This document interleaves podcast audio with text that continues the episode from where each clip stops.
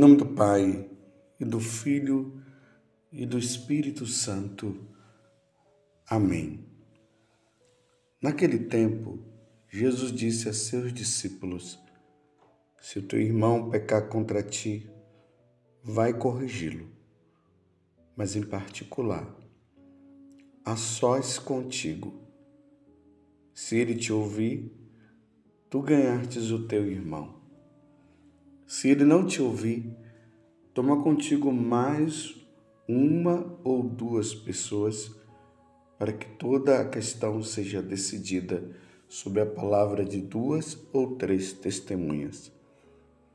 Se ele não vos der ouvido, dize-o à igreja. Se nem mesmo a igreja ele ouvir, seja tratado como se fosse um pagão ou um pecador público. Em verdade vos digo: tudo o que ligardes na terra será ligado no céu, e tudo o que desligardes na terra será desligado no céu. De novo eu vos digo: se dois de vós estiverem de acordo na terra sobre qualquer coisa que quiserem pedir, isso lhe será concedido por meu Pai que está nos céus. Pois onde dois ou três estiverem reunidos em meu nome, eu estou aí no meio deles. Palavra da salvação. Glória a vós, Senhor. Meus irmãos e minhas irmãs, como eu falava ontem, hoje é domingo Hoje é dia do Senhor. Nos alegremos com isso. Nos alegremos com este grande fato. Jesus ressuscitou ao terceiro dia. E após a sua ressurreição, os apóstolos, as primeiras comunidades cristãs começaram a fazer o domingo o dia do Senhor. E se hoje é dia do Senhor, dediquemos todo o nosso fervor, toda a nossa alegria, a nossa dedicação a participar da Santa Missa. Espero que você já tenha ido, mas se você ainda não foi, se programe e vá. Santifique este dia. Ouça Deus que quer te falar. Ouça Deus que quer te dar como alimento mesa da palavra, mesa da Eucaristia. Ele nos alimenta com a palavra, ele nos alimenta com o seu corpo e o seu sangue. Vocês viram o evangelho de hoje. Esse evangelho é considerado como a correção fraterna. E a correção fraterna ela se dá de forma contínua como é que se dá isso? Primeiramente, se você encontra um irmão que está no pecado, que está vivendo no erro, Jesus está dizendo que se deve procurá-lo e ali de forma particular deve-se conversar com ele. Então veja só, aqui não é questão de ficar dizendo que ah, eu estou vendo e estou julgando aquela pessoa, então eu deixo ela no erro para não ficar julgando. Não, meus irmãos, é uma evidência. Aquela pessoa está no erro, aquela pessoa está no pecado, ela persiste no pecado, então você vai lá e conversa com ela. Se ela não quer mudar, então, chama uma ou mais duas pessoas e senta com ela para que ela seja corrigida, para ver se ela muda, para ver se ela erra. Ah, chamou duas ou três pessoas e não corrigiu, ela não quis se corrigir, então chama a igreja. Porque a igreja, através da hierarquia, ela tem o poder, né, de corrigir aquela pessoa e dá até a sentença final se a pessoa não quer mudar. Por isso que Jesus está dizendo: leve a igreja, siga com a hierarquia da igreja. Aqui eu falo os bispos, os sacerdotes e tudo mais. Mas principalmente os bispos. Se ela não se corrige, então que ela seja tratada como um pagão ou um pecador público. O que é um pecador público ou quem é o pagão? O pecador público ou pagão é justamente aquele que o pecado dele está declarado. Está ali, na frente de todo mundo, todo mundo sabe. Lá na carta aos Coríntios, São Paulo ele se depara com um caso de incesto. Né? O caso de incesto se dá um, com um pai, com um filho, ou com um parente mais próximo. Não se pode se ter relacionamento com essas pessoas. E lá estava acontecendo esse tipo de, de coisa. E foram e levaram isso para Paulo, porque já tinham feito de tudo para corrigir, e a pessoa ela não se corrigia.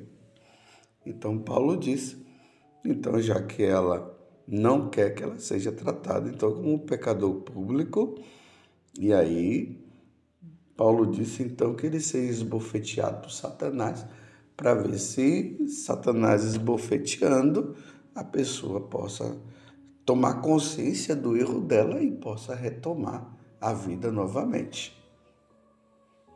Por isso que aqui no Evangelho está dizendo, então, que ela seja tratada como um pecador público ou um pagão.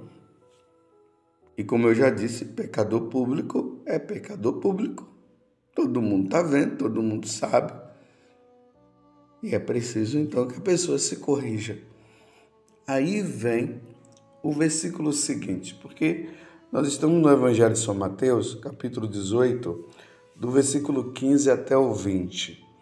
E ali no versículo 18, aí Jesus diz assim: Em verdade vos digo, tudo o que ligardes na terra será ligado no céu e tudo o que desligardes na terra será desligado no céu. Jesus aqui, com essa questão de que a pessoa foi chamada uma vez para ser corrigida, ela não aceitou. Chamou mais uma, ela continuou no erro. Chamou a igreja, ela continuou no erro. Então, a igreja tem o poder, porque aí Jesus deu à igreja, repito, quando se fala igreja aqui, é hierarquia. A igreja agora tem o poder de, de desligar aquela pessoa. Ela é desligada. Quando ela é desligada, o céu também a desliga. Quando ela se arrepende, ela é ligada novamente. Na igreja, isso se dá o nome de excomunhão. A excomunhão, ela tem um poder medicinal. Vamos supor que dentro da igreja, aqui eu estou falando da igreja católica, isso aqui é para nós católicos, uma pessoa começa a ensinar que Jesus não está presente na Eucaristia. Isso é um dogma. Não tem como questionar. Jesus disse: Isto é meu corpo, isto é o meu sangue. Então, ele está presente na sua humanidade, ele está presente na sua divindade, está presente na, tua, na sua alma Jesus está presente na Eucaristia. E uma pessoa começa a ensinar, dizer que não, que Jesus não está presente na Eucaristia. Aqui, meus irmãos, nós precisamos tomar ciência que seria uma pessoa católica. Se é uma pessoa que não é católica, que não acredita em Deus e tudo, aí não, não tem o que fazer. Não, precisa, não tem o que fazer. Aí é um problema dela, dela com Deus mesmo. Mas se é uma pessoa católica e começa a ensinar, isso é um pecado. Um pecado gravíssimo negar a presença de Jesus na Eucaristia. Então, você vai lá, chama a pessoa, conversa com ela. Olha, meu irmão, não se pode falar isso. Nós cremos na presença de Jesus na Eucaristia. A pessoa ela persiste e continua ensinando e dizendo que, que Jesus não está presente na Eucaristia. Então, se chama algumas pessoas para conversar com ela. Então, vai lá, mostra ali o catecismo que a igreja diz, o que os santos padres ensinaram, o que a Sagrada Escritura diz, Jesus que fala: Eu sou o pão da vida, eu sou o pão descido do céu, isto é meu corpo, isto é meu sangue. Mesmo assim, a pessoa não, ela continua dizendo que Jesus não está presente na Eucaristia. Então, a única forma agora é recorrer à igreja. Então vai-se ao bispo. Olha, senhor bispo, fulano de tal está ensinando, dizendo que Jesus não está presente na Eucaristia. Então o bispo, o bispo, como guardião da doutrina da igreja, ele chama então essa pessoa para conversar. E ela continua ah, então se ela continua falando, persistindo, então o bispo ele tem o poder então de excomungar essa pessoa. Ela é retirada da Igreja Católica. Ela não tem direito de frequentar os sacramentos. Ela não vai ter direito realmente de comungar porque ela não quer comungar. Ela é afastada da igreja o bispo emite uma nota para toda a diocese e para as dioceses em volta, dizendo que fulano de tal anda pregando por aí, falando que Jesus não está presente na Eucaristia. E que é para os católicos não irem atrás dessa pessoa. E enquanto ela não se corrigir, ela está desligada então ela está desligada da igreja. Ela vai ficar fora da igreja católica até que ela se corrija. Quando ela, diante desta situação de estar fora da igreja, de não poder mais receber nenhum sacramento, e as pessoas não, não irem ao encontro dela, e não ficarem ouvindo ela, porque as pessoas que acabam indo atrás dela, elas incorrem também na, na mesma excomunhão. Você está entendendo? E aí a pessoa poderá passar por um momento de reflexão. Refletindo, ela chega à seguinte conclusão: realmente eu errei, me arrependo. Então ela volta para o bispo. Então ela é acolhida de novo na igreja, agora ela é ligada, porque antes ela estava desligada. Ela passa a ser ligada novamente.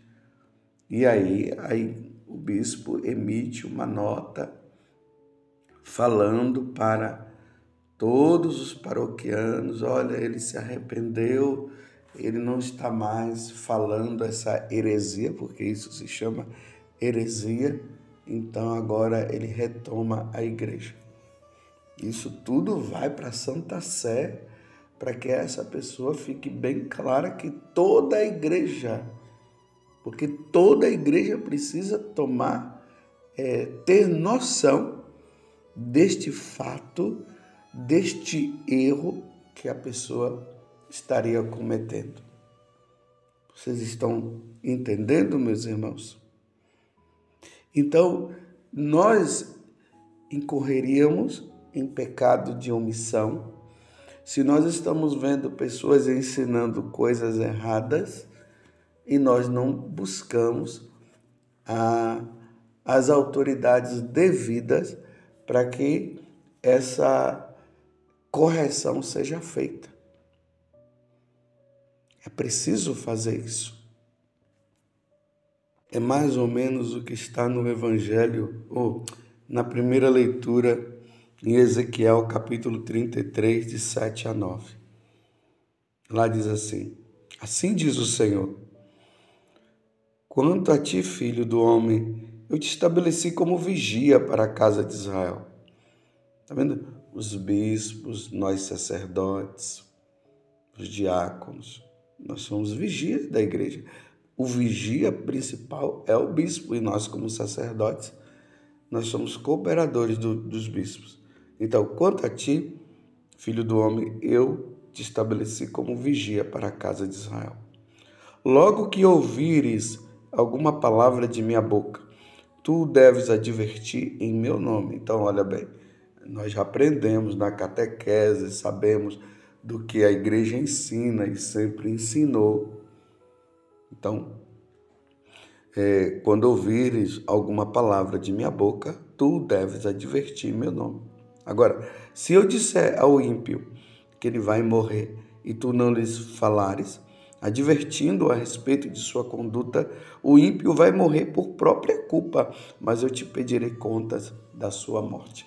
Se o irmão está no erro e nós não procuramos, nós não procuramos corrigir e ficamos com essa falsa humildade, ah, eu estou julgando e tudo mais, e, e não corrige, Deus está dizendo que Ele vai pedir conta por nós não termos procurado a pessoa para corrigi-la, para ensinar.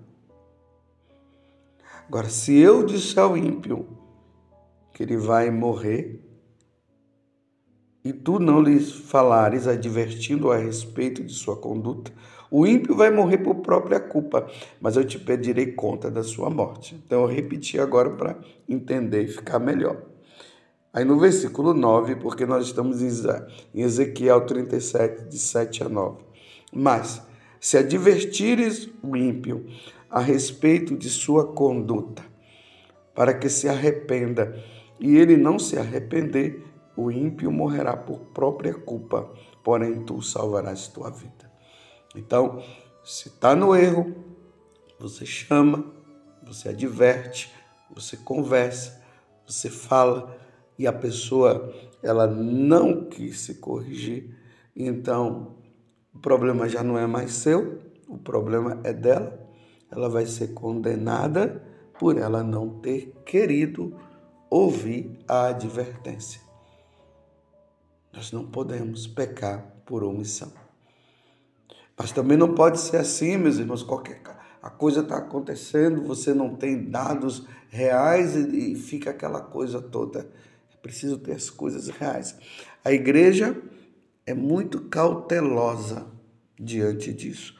Mas você me pergunta, mas padre, me diz uma coisa, mas eu já fiz tudo isso e as autoridades elas estão fazendo vista grossa, elas não querem corrigir. Aí, meus irmãos, é problema da autoridade que não quis corrigir a autoridade vai prestar contas a Deus um dia, mas a tua parte você fez. É o que está falando aqui no, no, no versículo 9 de Ezequiel, que é a primeira leitura de hoje. Se advertires o ímpio a respeito de sua conduta, para que se arrependa, ele não se arrepender, o ímpio morrerá por própria culpa, porém tu salvarás a tua vida. É, eu errei, né? É, é a parte de cima. Se eu disser ao ímpio que ele vai morrer e tu não lhe falares, advertindo a respeito de sua conduta, o ímpio vai morrer por própria culpa, mas eu te pedirei conta da sua, da sua, da sua morte. Então, aqui estão tá os dois versículos que está dizendo justamente o que deve ser feito. Espero que você tenha compreendido. Nós não podemos pecar por omissão. Se o outro estiver errado, devemos chamá-lo. Se ele não, não quer mudar, então chama-se algumas testemunhas. Se ele não quer se corrigir com as testemunhas, então leva à igreja. Agora, se as autoridades elas não quiserem corrigir e fazerem vista grossa, fica tranquilo. Agora é problema da hierarquia. É ela que vai prestar contas a Deus por não ter feito o que era predito. Então aqui é preciso rezar, né, para que as coisas elas aconteçam. Entendeu? Rezemos. Porque a igreja ela tem autoridade para isso, porque Deus deu a autoridade de ligar e desligar. Desliga quando a pessoa não quer mudar, excomunhão. Liga quando a pessoa se arrepende e volta de novo. Aí ela vai ter direito a frequentar os sacramentos e tudo mais. Rezemos pela igreja. Esse exemplo que eu dei, você pode aplicar a qualquer outro ensinamento que está fora da igreja. Mas é lamentável, meus irmãos, quando as autoridades eclesiásticas, as autoridades da, da igreja, elas, em vez de corrigir, elas fazem vista grossa. Cada um vai prestar conta a Deus dos seus atos. Louvado seja nosso Senhor Jesus Cristo, para sempre seja louvado, e a sua mãe, Maria Santíssima.